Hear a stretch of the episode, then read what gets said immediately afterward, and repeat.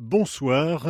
Les élèves du collège Amiral Bouvet de Saint-Benoît, dans l'est de la Réunion, ont en effet reçu ce lundi t-shirt bleu clair, polo et gilet, bref, l'uniforme qu'ils et elles devront désormais porter au quotidien.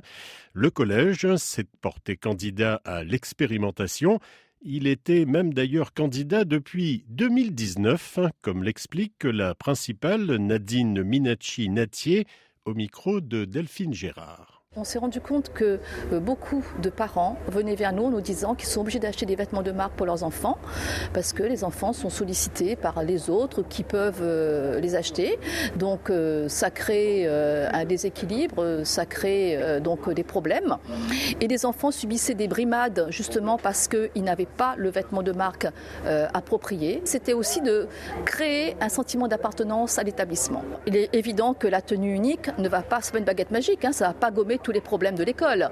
Ce que nous, on espère, c'est vraiment que ça euh, favorise le bien-être des enfants dans cet établissement, que ça améliore le climat scolaire. On reste dans le domaine scolaire avec ces élèves d'un lycée de Martinique, de Ducos, qui participent à un concours européen dont l'objectif est de lutter contre la pollution marine. Le sujet choisi par ces lycéennes et lycéens de première, l'environnement maritime et il compte bien être sélectionné pour aller bientôt le défendre en Belgique. Audrey Govindin. Pour arriver à Bruxelles, ils sont prêts à tout. D'abord, remporter le maximum de voix ici en Martinique et surtout convaincre de la pertinence de leur projet. La protection des aires maritimes de l'Union européenne, la vulnérabilité de la Martinique a été, selon Léane Jeanne-Louise, élève en première G3 de ce lycée, le premier moteur de l'idée. Nous, on a cette particularité-là de vivre sur une île et d'être vraiment confronté euh, aux dégâts des, déchets marins, de la pollution. Et je pense qu'on peut apporter quelque chose de plus montrer à l'Europe notre île. Plus que quelques jours, la clôture des votes est prévue dans une semaine et demie. En attendant, ils rêvent tous d'un séjour d'études qui se déroulera en Belgique du 21 au 23 mars prochain. Les poubelles de 750 litres ne servaient pas à collecter les déchets, mais à stocker du carburant, carburant revendu ensuite sous le manteau. Confrontée à cette situation surréaliste, la communauté des communes de l'ouest de la Guyane n'a fait, comme on dit, ni une ni deux et les a purement et simplement retirées. C'était vendredi dernier dans un quartier de Saint-Laurent-du-Maroni. Éric Léon la communauté de communes de l'Ouest guyanais a retiré une vingtaine de poubelles de 750 litres, jusqu'alors détournées pour une activité illicite. Cette opération répondant aux inquiétudes des riverains a été menée en étroite collaboration avec la gendarmerie, les douanes et la police municipale. Des résidents comme Madame Alicia expriment un profond soulagement elle dit Je me sens enfin en sécurité dans mon quartier. De plus, nous avions peur de nous interposer pour empêcher le trafic, par peur des représailles.